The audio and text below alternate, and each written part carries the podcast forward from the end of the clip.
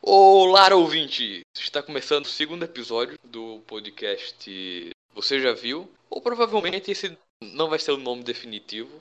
Eu sou Bruno Juvino, seu apresentador, e eu tô aqui com Lucas. Se apresenta aí. E aí, sou Lucas, fazer, tentar fazer a indicação hoje aí de mais um filme. Normalmente eu indico filmes por aqui e séries também, mas a gente vai ver aí o que vai rolar esse podcast nos próximos episódios, construindo esse produto. Eu tava pensando aqui, eu poderia aqui indicar. Eu fiquei em dúvida entre duas, duas histórias em quadrinhos. Uma, ela já. Quer dizer, as duas elas já foram adaptadas pro cinema. E uma delas, que é meio independente, eu vou deixar para depois.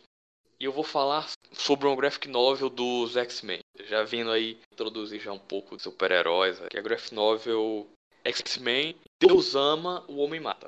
Ela foi uma das histórias em quadrinhos. Serviu de base para o segundo filme dos X-Men. E sobre o que é essa história? É basicamente, para quem quiser ler, bom ponto de partida para você começar a ler os X-Men.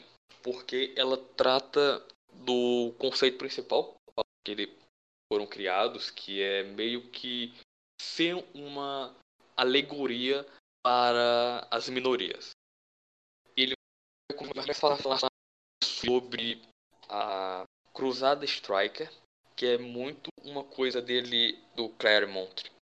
Ele usar a religião como fator motivador para dizer que uma certa minoria, no caso tanto, não podem não podem viver. Eles têm que ser extintos. E ela é curta, tipo, ela tem o quê? Por volta de 70 páginas ou ou menos do que isso. O que eu posso falar mais é que a história mesmo se inicia quando o Scott Summers, o Ciclope, a Aurora, que é a Tempestade, e o Professor Xavier, eles são dados como mortos quando o carro deles são interceptado por um, uns membros dessa cruzada Striker e os outros X-Men eles vão ter que investigar a morte deles e tal. E eles se aliam com um dos maiores vilões para combater esse mal, que é interessante ela é de 1982, então tem muitas coisas ali que, tipo, não é como a HQ feita hoje ou na década de 90. Ela é, ela é meio arrastada, ela tem algumas coisas redundantes, tipo, muita coisa ele fala e não mostra. Mas eu acho que, tipo, no fim, ela é uma, é uma boa história. Tipo, ela, ela é uma história, história interessante, mas eu não acho que, tipo, todo mundo vai conseguir ler, porque ela, tipo, eu acho que ela já tá ficando um pouco datada.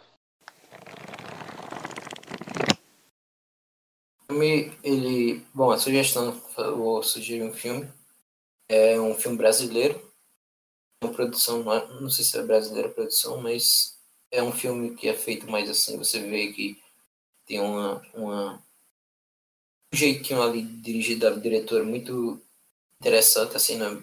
é, é, brasileiro, mas tem um tom europeu, tem um tom mais experimental, é uma coisa é, é bem interessante. É, é um documentário, se chama Helena, 2012, deixa eu ver se estou certo, é 2011, Helena. Ele é um documentário, assim, é um filme, 2012. Ele tem disponível na Netflix, e também no YouTube.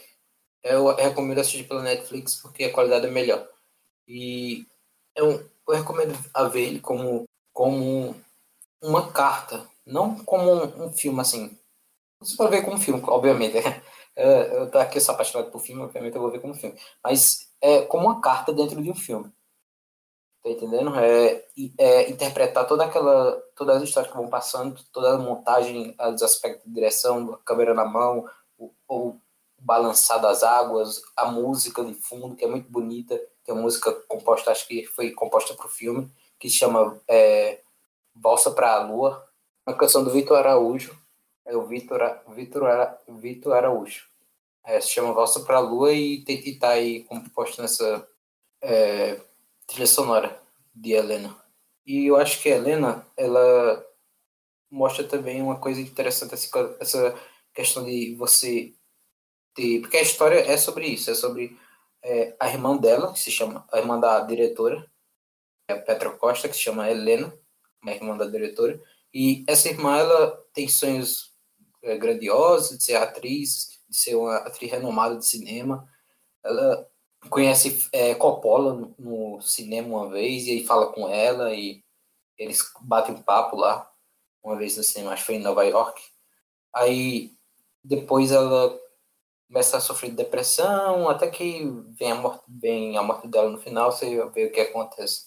Então, acho muito interessante como ela foi fazendo esse documentário, porque não é um documentário e fica sempre a câmerazinha lá perguntando alguma coisa e, o, e a pessoa respondendo. Não, nesse documentário não. É um documentário que é basicamente isso mesmo que eu tinha falado, uma carta, uma carta que ela inclusive vai lendo. É, Helena, hoje eu acordei não sei o que, hoje, Helena, é, eu lembro, ontem eu sonhei com você que a gente caía em tal lugar, não sei o que. É sempre falando para como fosse falando para ela. A narradora não tá falando pra gente, mas para ela, para a irmã dela. É muito interessante. Aí tem um vídeo aí que eu mandei no WhatsApp. Pegou? Peguei. Vou. Só uma dúvida. Ele um é gravado assim. com. Como se fosse um documentário mesmo? Ou ele, ele é tipo filme? Ele é um documentário mesmo, só que é, tem, tem uma cara tão assim de filme, sabe?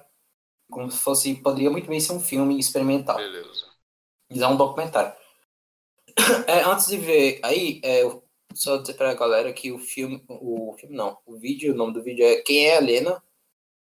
É, tem Wagner Moura, Alexandre Borges, Julia Lemets e Letícia Sabatella.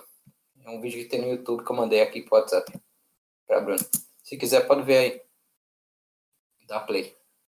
Você não ia querer conhecer Helena? Você não ia querer conhecer a Helena? Meu marido fez uma peça com ela em 1988. Meu marido tinha 11 anos quando viu ela dançando. Até hoje não consegue esquecer, Helena. Muito intensa. Mudava de humor o tempo todo. Mas e daí que ela decidiu ser atriz aos quatro anos de idade? A questão é que Ela nunca mudou de ideia. Adorava roubar livro. Teve uma vez que eu fui no carro dela, no porta-malas tava cheio de livro roubado. Você não ia querer conhecer a Helena. Sabe aquela pessoa que entra num lugar? E ninguém consegue prestar atenção em mais nada. Vulcão. Uma menina. Pra onde ela foi?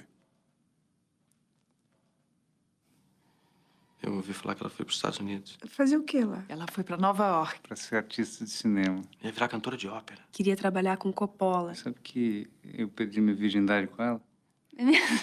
E ela não contava pra ninguém onde morava. A gente tentava conseguir alguma informação. Helena, onde é que você mora? Onde é que você mora? Onde é que você tá?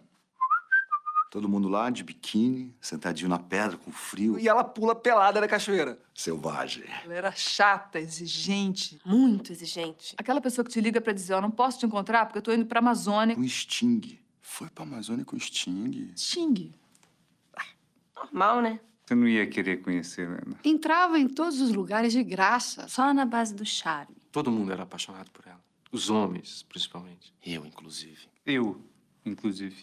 Até eu tô ficando apaixonado por ela. Uma vez eu saí pra tomar um ar de madrugada e encontrei a Helena dançando, No meio da Paulista. sozinha. Dançando ali. Perguntei pra ela. Tá dançando sozinha? Ela falou, não. Tô dançando com a lua. Inesquecível. Ela dançando daquele jeito, toda molhada. Com uma corda. Falando. Bem, estou adoecida de amor. Põe a mão em mim. Que eu viro água. Volta. Me escolhe. Me leva. Você não ia querer esquecer, Helena. Como é que eu faço pra encontrar com ela, assim, só por curiosidade? Não, não quero esquecer Helena, não. Tô tentando esquecer ela. Há uns 20, Pensa bem. 23 anos. Você não ia querer conhecer Helena. Será que você ia querer conhecer a Helena? Ia? Hum? Eu ia.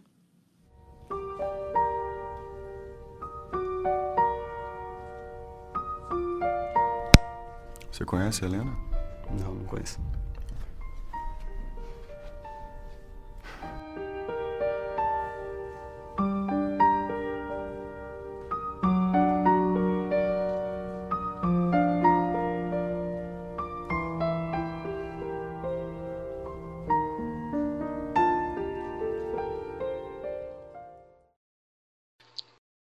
Massa, cara.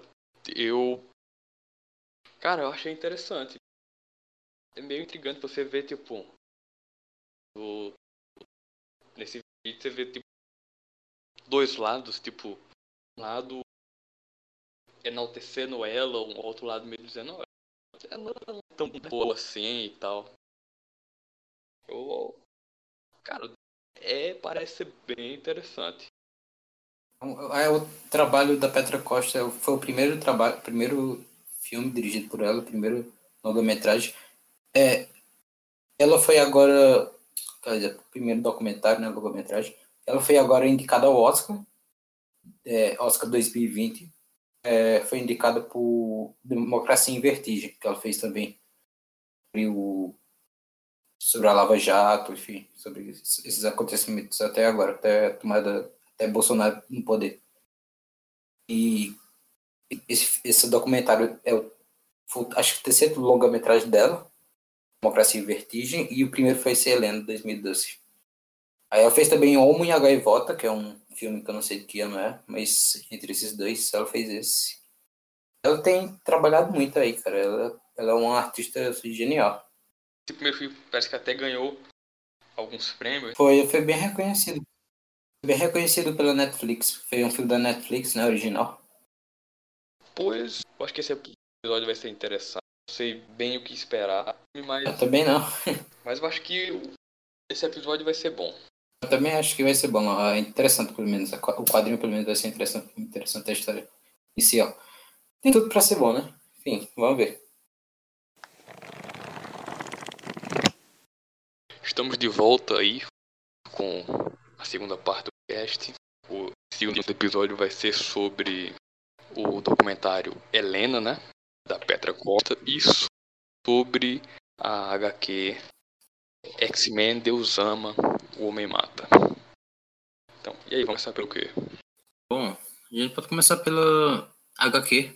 É, eu achei muito legal, cara. Tipo, geni nível genial mesmo. É, eu vi que a HQ é de 83, né?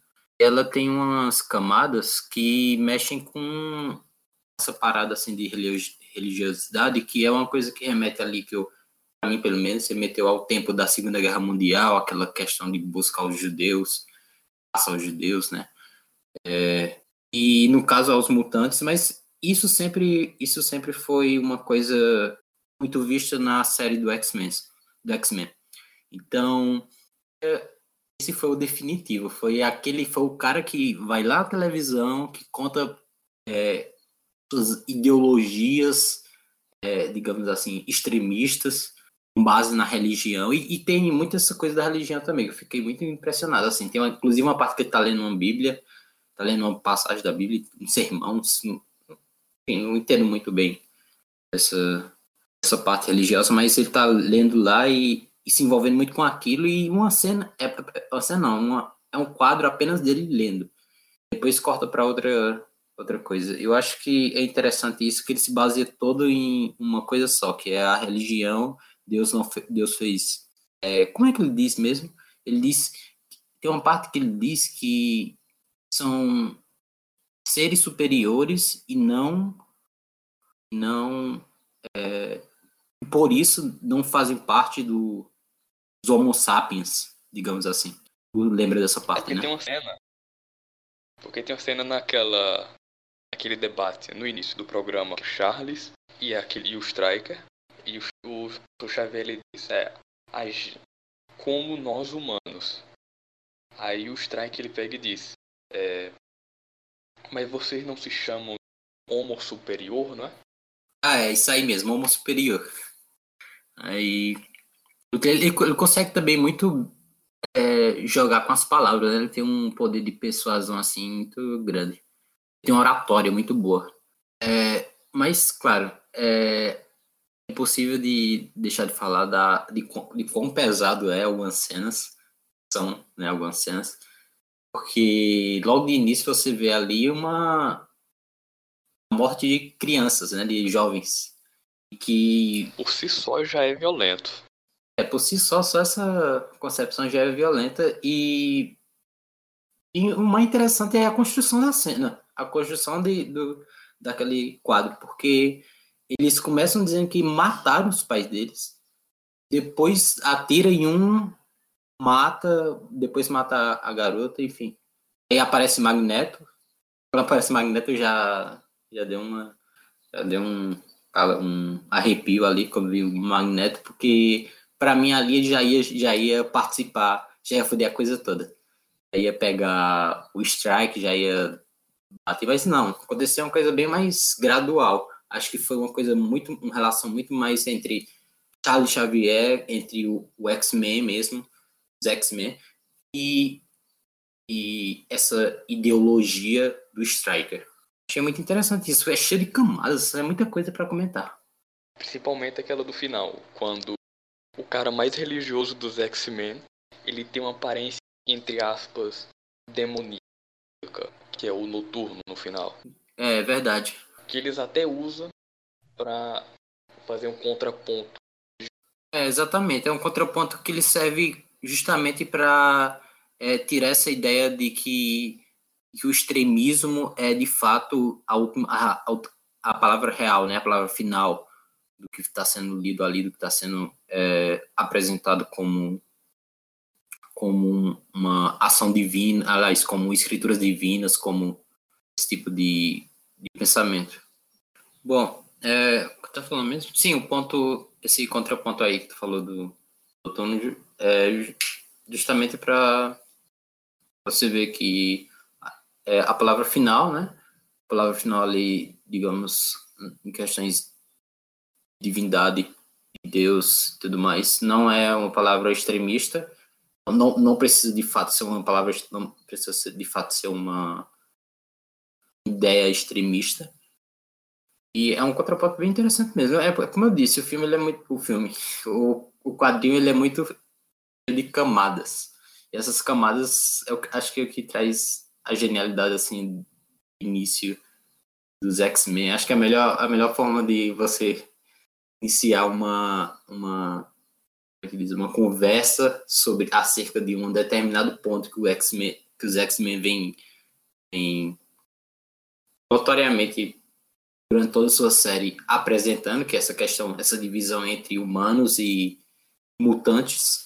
E acho que essa foi a melhor forma possível de ouvir menos que eu consigo imaginar de você reunir essas duas essas duas ideias.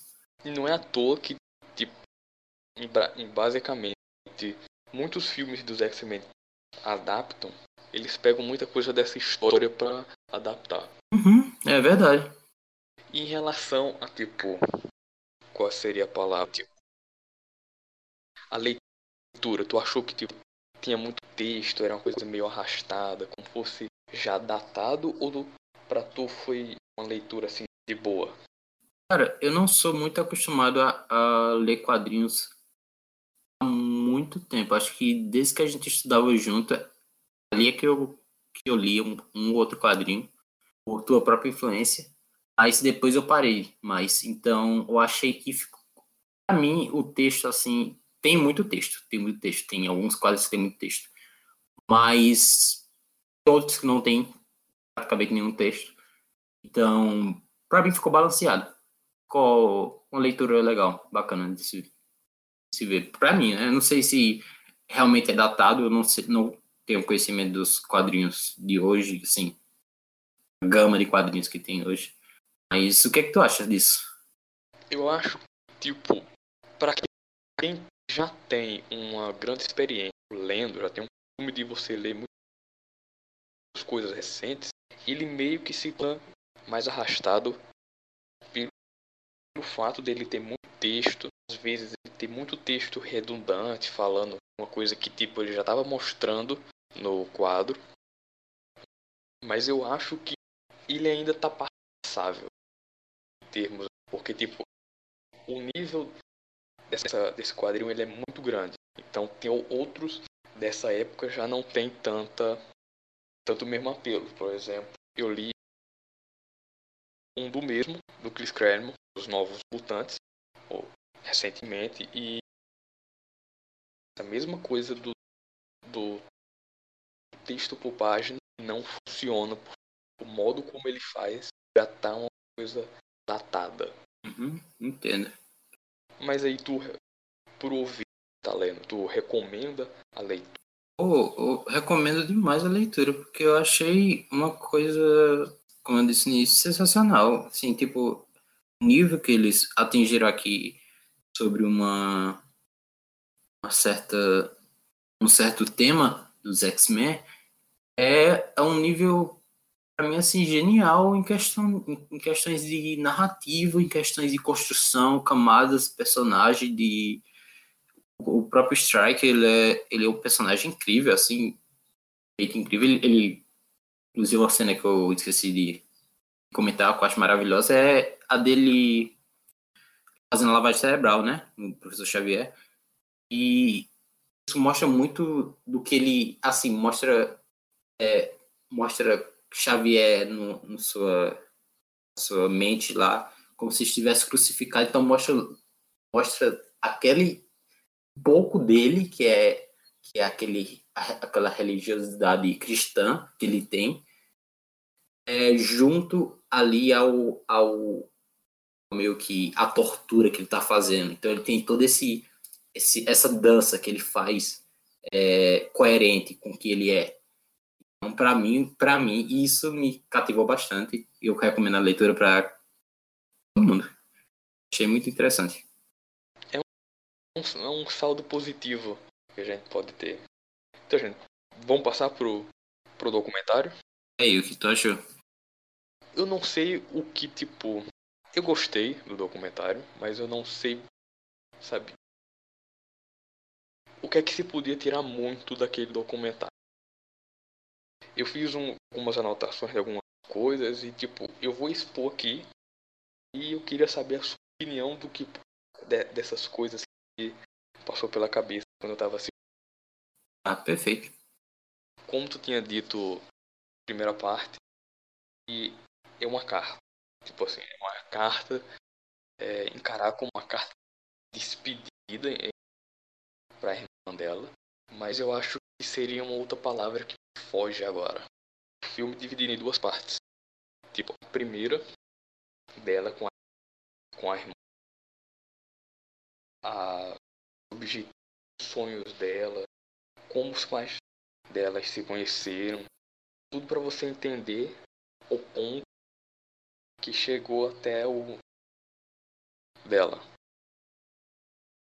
E basicamente, quando assistindo, eu pessoas vão muito por esse lado da, do criativo, geralmente tem esses problemas psicológicos, tipo depressão ou outras coisas assim, que é meio como se fosse uma maldição, entre aspas, dessa dessa coisa, porque você pode pensar que tipo você não você querendo e por esse caminho artístico você acaba desenvolvendo essas coisas por sempre estar tá cobra se cobrando muito, achando que nada do que você faz tá bom o suficiente. Que foi uma coisa que eu vi que eu, a Petra ela passa sobre essa visão da irmã dela. E na segunda parte eu pensei tipo mais uma as consequências da morte dela e uma e mostrando o quão é, a Petra Costa ela foi influenciada e a admiração que ela ainda tem pela a irmã dela teve coisas assim durante o filme que ele ele não me prendeu tipo assim 100% teve, teve muitos momentos, principalmente no que eu saí assim, da, da mas eu achei bom documentário. Interessante, cara. É, essa questão que tu falou aí da cobrança, né, que os artistas têm, é, eles, é, inclusive assim, é, mostrado até num filme de 2001, é Mulholland Drive, de David Lynch, É o filme considerado pela BBC o filme melhor filme do século, segundo a BBC, mas enfim, isso é irrelevante. É, não, não é irrelevante, né? O filme é realmente muito bom, é um, talvez um dos melhores filmes de David Lynch. É, talvez o segundo melhor, o terceiro melhor filme de David Lynch, depois de Razorhead. E mostra, o que mostra é a, a personagem da atriz Naomi Watts uma busca incessante pela, pela fama, assim, para não só pela fama, mas para sair bem, sair de uma forma majestosa no, no sentido de atuação, cativar as pessoas, assim. É, como David Lynch ele gosta de brincar com sonhos e tudo mais, ele faz isso. Enfim, não vou dar spoiler aqui, porque eu acho que tu não assistiu, mas ele faz isso de uma forma muito interessante no final, um jogo assim de, de perspectivas. Tem uma parte que ela, que ela fala. Ela mostra como uma, uma atuação bem rasa, bem rasteira, ela treinando para atuar e depois mostra ela de frente com os diretores atuando de uma forma incrível, digna de Oscar só por uma cenazinha. É, a Naomi Watts é muito boa, atriz. E é, eu acho que isso tem isso, essa cultura em Hollywood tem muito isso, de você. O próprio aquele filme Artista do Desastre, que, que, que é do ano retrasado, tem muito disso, você ir para Hollywood você ficar loucão lá de querer fazer um filme, querer produzir um filme, ou se você é se você é ator, atriz, você querer participar de um filme, trabalhar com diretores bons, diretores grandes. Inclusive, ela fala no filme Helena que a Helena ela queria trabalhar com Coppola, né? Ela, ela, ela se encontrou no cinema com Coppola, Francis Ford Coppola, e ela queria trabalhar com ele. Se é Coppola, é Coppola, enfim. É, mas falar Coppola. É, e ela queria trabalhar com ele. Então ela tem essa hipomania, assim, essa mania grandeza, essa forma de sempre se cobrar. E ela tem muito disso também antes mesmo de ir para lá, porque ela aqui ela fazia ela chegou a fazer novela, ela chegou a fazer peças de teatro renomadas, enfim. Mas ela queria mais, ela queria estar tá no cinema, estar tá no cinema mundial. Então, eu acho que é uma cobrança que você vê muito em Hollywood, você vê muito nos Estados Unidos, uma cobrança muito, muito, muito grande. Aqui ela já apresentava sinais assim de que, de que não estava feliz com o que estava fazendo, assim, não estava completamente feliz, completamente é, cheia de si né, no seu trabalho. Então, Sim, é realmente. Porque, tipo, pode falar. É, tipo, quando você. Acho que todo mundo que tipo entra nesse mundo da seja de qual, qual área, você tem essa paixão a arte, sendo atuando, escrevendo, ou qualquer outra manifestação artística que você tenha. Mas chega um momento você se cobra tanto em fazer o seu melhor que você acaba perdendo do meio aquela união que antes você tinha.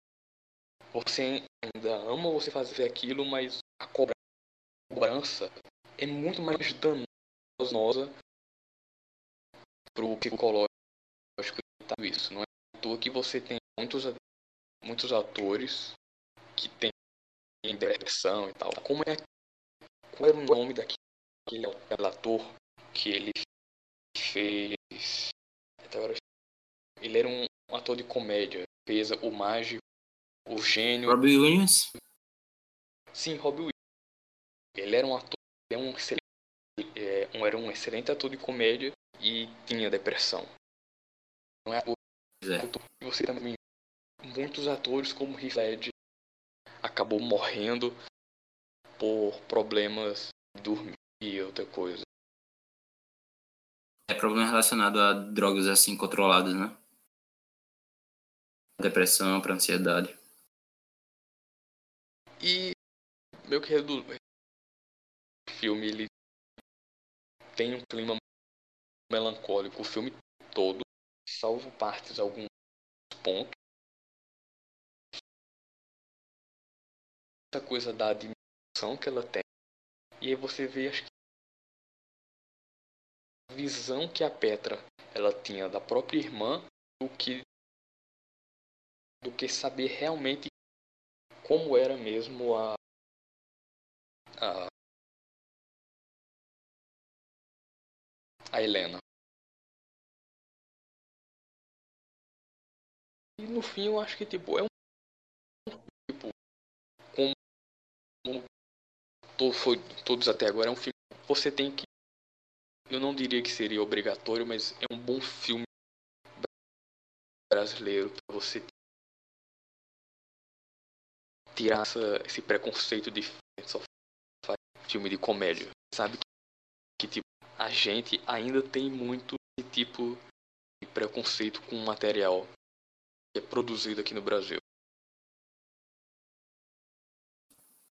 É, é, e tocando nesse ponto também, você observa também que o filme ele não é muito parecido com os documentários brasileiros, se você for pegar. Ele tem uma pegada assim bem, digamos, é, essa pegada documentarista e uma pegada de filme mesmo, se estivesse contando uma história é, biográfica, tipo um filme biográfico. Ele, tem, ele junta essas duas coisas e ao juntar isso, fica parecido um pouco assim como fosse uma produção internacional. Uma, uma coisa mais. Um documentário mais, sei lá, da Europa. Não fica parecido muito com documentários brasileiros, assim, com a câmera na mão tremida tudo mais.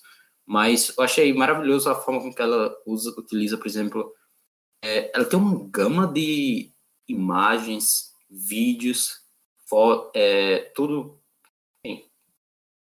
coisas pertences da irmã dela, Helena, e que isso agrega demais ao filme. Inclusive os áudios que a irmã dela mandava é, perfeito, se encaixa perfeitamente em algumas cenas ali. Eu, eu não sei se eu cheguei a comentar sobre o, a trilha sonora. No caso, o Valsa para a Lua. Valsa para a Lua é uma música que eu não sei certamente se foi feita para o filme, mas é uma música que foi. Se você procurar Valsa para a Lua na, interna, na, no YouTube, você vai ver que está associado ao filme. E essa, esse, essa música ela é muito bonita porque ela pega uma. Ela pega uma fala da Helena dançar para a lua. Eu quero dançar para a lua, uma coisa assim, uma coisa do tipo. E junta isso numa valsa no piano, muito bem construída, muito bem feita e melancólica, claro, como tu falou. O filme todo ele tem essa, ela tem essa questão melancólica ali no, todo mundo que está participando, todo mundo está sendo envolvido, inclusive na mãe dela. A mãe dela está muito deprimida ali e fica com os olhos fechados. Tenta explicar um pouco como se sentia naquela época, mas é uma coisa muito pesada e ao mesmo tempo ao, mesmo tempo artística. Você, inclusive, essa parte que eu te falei de você misturar um, uma, um filme mais artístico, é, biográfico, digamos assim, a um documentário cru, no e cru, é, você vê aquela cena dela na água, né? Ela, ela com um vestido, Sim. cenário igual a imagem, uma imagem que eu esqueci o nome, imagem não, uma pintura que eu esqueci o nome, mas é baseado nessa pintura. É incrível.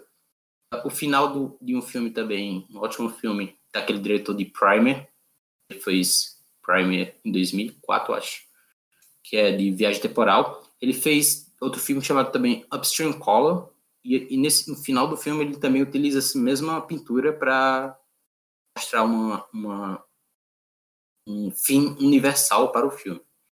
E ela utiliza isso de uma forma magnífica, achei, maravilhoso como ela faz isso. A própria Petra, ela tem uma voz melancólica, porque ela, ela, ela tá narrando, ela fala muito. Oi, Helena, hoje eu sonhei com você. Aí dá uma pausa, aí vai, continua. Ela tem, ela tem toda uma um jeitinho assim melancólico, meio triste, meio bonitinho de dizer. Sim, aí. É uma é... coisa muito pessoal, né? É, muito pessoal.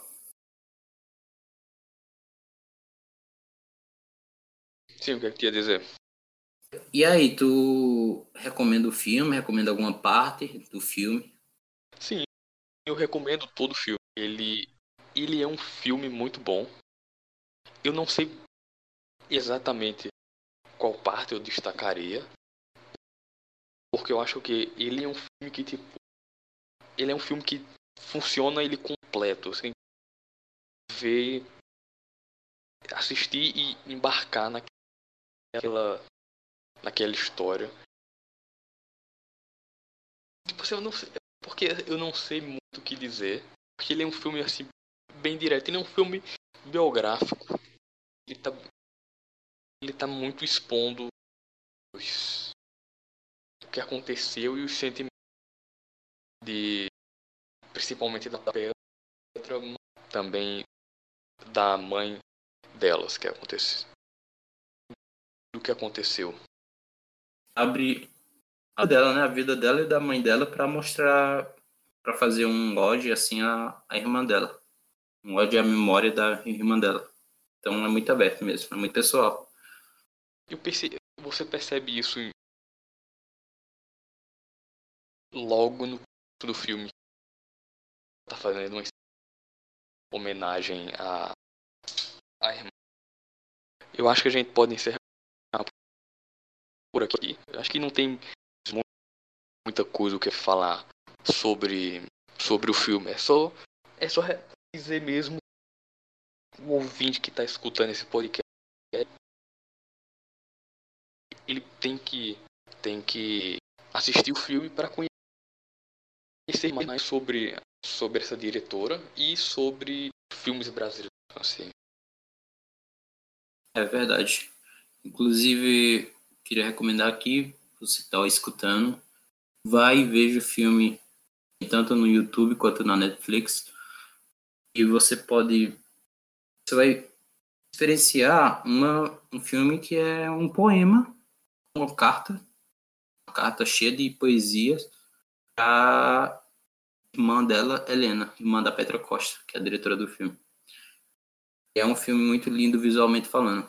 Então você é uma experiência cinematográfica para mim, pelo menos, incrível.